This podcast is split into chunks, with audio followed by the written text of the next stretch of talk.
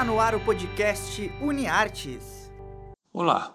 A partir desta semana, o projeto UniArtes, desenvolvido aqui na Universidade Franciscana desde 2018, em Santa Maria, no Rio Grande do Sul, está de volta. Antes, nossos encontros culturais eram no pátio do Conjunto 3 da instituição. Agora, optamos por uma maneira mais prática e rápida de chegar até vocês e mostrar um pouco do que acontece aqui na UFN, na cidade e no mundo, nas áreas da cultura, arte e lazer. Vocês nos acompanham via rádio web UFN pelas plataformas de streaming. Eu sou Bebeto Badi, professor dos cursos de jornalismo e publicidade e propaganda. Estarei aqui com vocês uma vez por semana na companhia dos nossos acadêmicos, colegas e técnicos. Esta edição vai tratar de cinema, séries para TV e pessoas que trabalham com artesanato, música e alimentação e que têm um vínculo com a universidade. Vamos ouvir agora o recado da Laura Figueira, acadêmica de Biomedicina.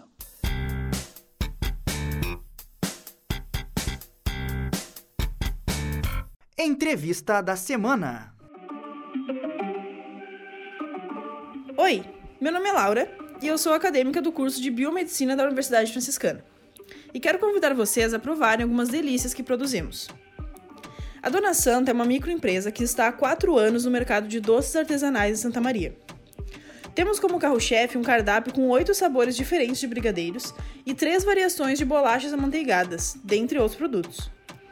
Os nossos produtos são comercializados por meios de encomendas que podem ser realizadas pela nossa página no Instagram, que é @dona_santa_sm. Lá você pode ter acesso a todos os produtos disponibilizados e fazer os pedidos para tornar o seu dia ou o dia de alguém um pouco mais doce. Não esqueçam, se puderem, fiquem em casa e aproveitem para adoçar os momentos com os nossos produtos. Então, vocês acabaram de ouvir o recado da Laura, que trabalha com oito sabores diferentes de brigadeiros e três variações de bolachas amanteigadas. Os contatos são via Instagram, no arroba. Obrigado pela participação, Laura. Mas nós temos outras ideias também aqui nessa edição sonora do Uniartes, que é o programa da Universidade Franciscana. Nós também queremos dar voz, literalmente, ao pensamento crítico dos nossos alunos. Vamos ouvir então o que a Paula Siqueira, acadêmica de Publicidade e Propaganda, tem para nos dizer sobre um filme que está bombando entre os top 10 do Netflix, mas que não é bem assim, né, Paula? Conta aí pra gente um pouco sobre este tal de Te Quiero Imbécil, filme espanhol que escorrega no machismo e na misoginia.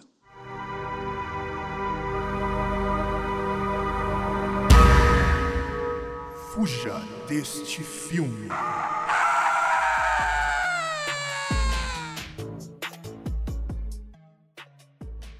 Entrou recentemente para o catálogo da Netflix mais um filme espanhol, Te Quiero Imbécil, que é dirigido por Laura Manhã e com o roteiro de Abram Sastre e Ivan Bolso. Apesar de ser um filme bastante previsível, ele tinha tudo para ser um dos filmes de comédia romântica aceitável como passatempo. Primeiro porque é dirigido por uma mulher, mas a história foi escrita por dois homens se não fosse por alguns furos pontuais, que por minha concepção fez com que perdesse o total interesse na trama. Mas antes de eu pontuar esses furos, eu vou esclarecer um pouco sobre o que é esse filme. A trama é sobre a busca de como se tornar um homem moderno e desejado pelas mulheres. Então o Marcos muda completamente sua vida seguindo as dicas de um influencer no computador que mostra que ele precisa ser o macho alfa e se espelhar apenas na visão de um único tipo de homem possível, que é o padrão. O primeiro furo que merece maior destaque é a piadinha transfóbica injustificável que se faz no primeiro momento que Marcos começa a marcar encontros por aplicativos de relacionamento e ele consegue sair com uma mulher depois de inúmeras tentativas fracassadas o detalhe é que era uma mulher trans. Outro furo criticável é o desenvolvimento da personagem Raquel, uma garota que foi desprezada por Marcos no colégio, principalmente porque ela era uma garota gorda e tinha piolhos na época. E isso se destaca no filme. A moça, então, ela se tornou descolada e com cabelos coloridos e acaba servindo apenas como uma muleta narrativa para a transformação do protagonista. E ainda por cima sobra tempo para colocar a mulher em um patamar de inferioridade. Para finalizar, além dos aceitáveis clichês de um filme de comédia romântica e da previsibilidade do final, Te Quiero Imbécil satisfaz no humor extrovertido, mas reforça uma imagem ultrapassada do que seria um homem moderno. Na superfície, ele até nos faz rir e nos diverte, mas se o mergulho for mais fundo, alguns delícias bem difíceis de engolir. Pois é, nem tudo que cai na rede literalmente é peixe, né? Obrigado e parabéns, Paula. Nada mais apropriado que uma mulher comentar sobre um filme que as transforma em um pedaço de carne a ser disputado. Repito aqui o nome do dito cujo, Te Quero Imbécil, no Netflix. Confesso que pela sinopse apresentada eu pensei que iria talvez encontrar uma comédia romântica ácida a la Pedro Almodóvar, ou tipo aquela produção mexicana também do Netflix, La Casa de las Flores, mas não aguentei mais do que a meia hora inicial, eu confesso. Em contrapartida, me encantei com Hollywood do Ryan Murphy. É uma série que trata de cinema, óbvio, nos anos dourados, com personagens reais e outros não, mas com um desvio da história que nos mostra como a indústria cinematográfica norte-americana poderia ter abordado 50 anos atrás temas que estão na ordem do dia, hoje, né? O nosso rei das maratonas, o Rodrigo Bernardes, também acadêmico da PP, vai nos contar, vai nos explicar por que, que esta série merece ser vista de um só fôlego.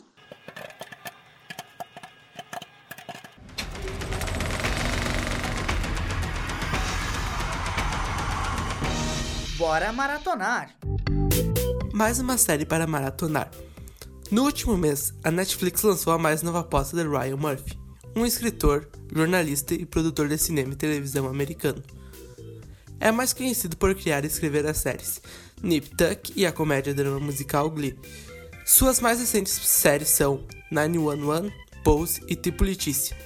Ryan é abertamente gay, o que é um dos assuntos mais comuns em suas séries.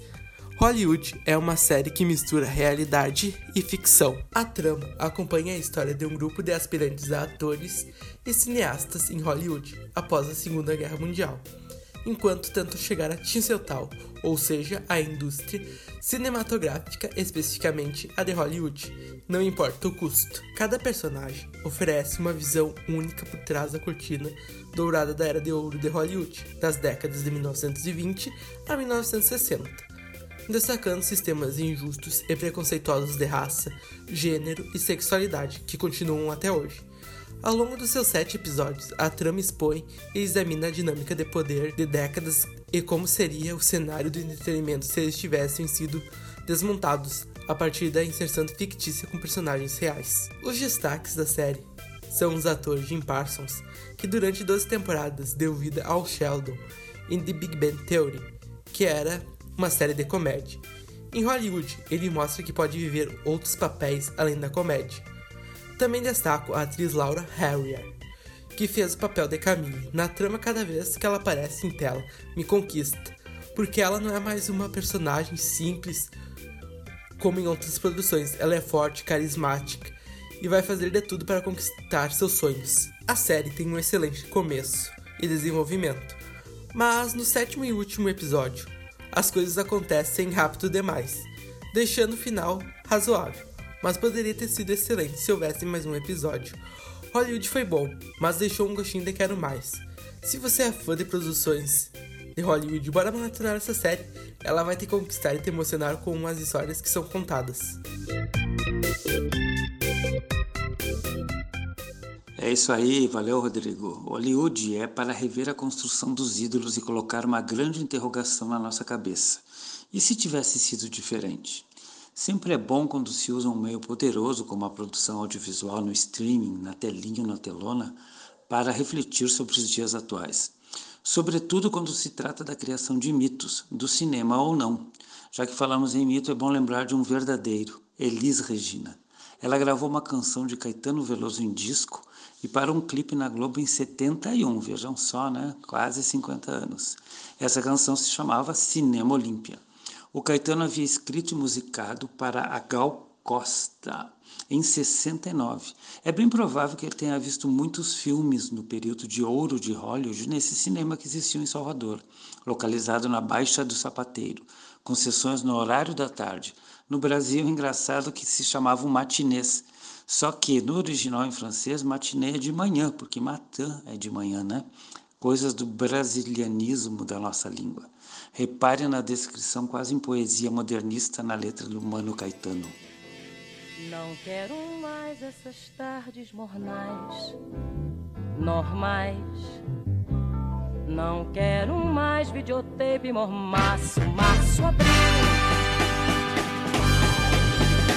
Eu quero pulgas mil na geral, quero a geral, eu quero ouvir gargalhada geral. Quero um lugar pra mim,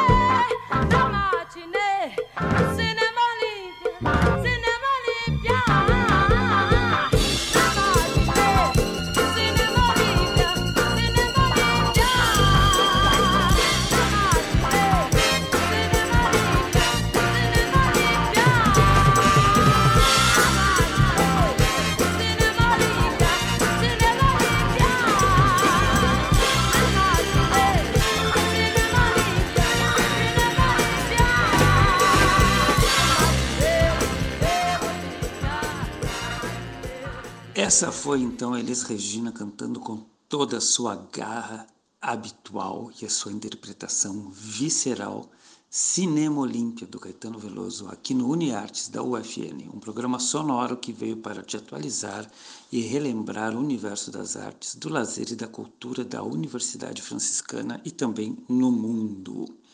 Fiquem em casa, vejam bons filmes, ouçam boas músicas, leiam muito e nos acompanhem aqui na Rádio Web UFN nas plataformas de streaming. Se quiser enviar sugestões, acesse nossas redes sociais no Facebook e Instagram. Instagram é só procurar por UniArtes UFN. Eu sou Bebeto Badi, que estive com vocês hoje, mas não estou sozinho. Este programa é feito por muita gente. Se liguem nos créditos finais para saberem quem trabalha junto, porém cada um no seu canto. Um grande abraço a dois metros de distância e até a próxima. Fui! O podcast UniArtes é produzido por alunos, professores e técnicos dos cursos de jornalismo e publicidade e propaganda da Universidade Franciscana. Os professores orientadores são Bruno Ribeiro, Carla Torres e Bebeto Badic. Os operadores técnicos desse podcast são Alan Carrion e Clenilson Oliveira, técnicos do Laboratório de Rádio da Universidade Franciscana. Já na coordenadoria de relacionamento, Jamile Lima, Laís Chaves e Tainá Dalcin, com a supervisão das mídias sociais e apoio nos contatos com os cadastrados. E na coordenação dos cursos de jornalismo, publicidade e propaganda, Cione Gomes e Graziela Knoll. Até a próxima!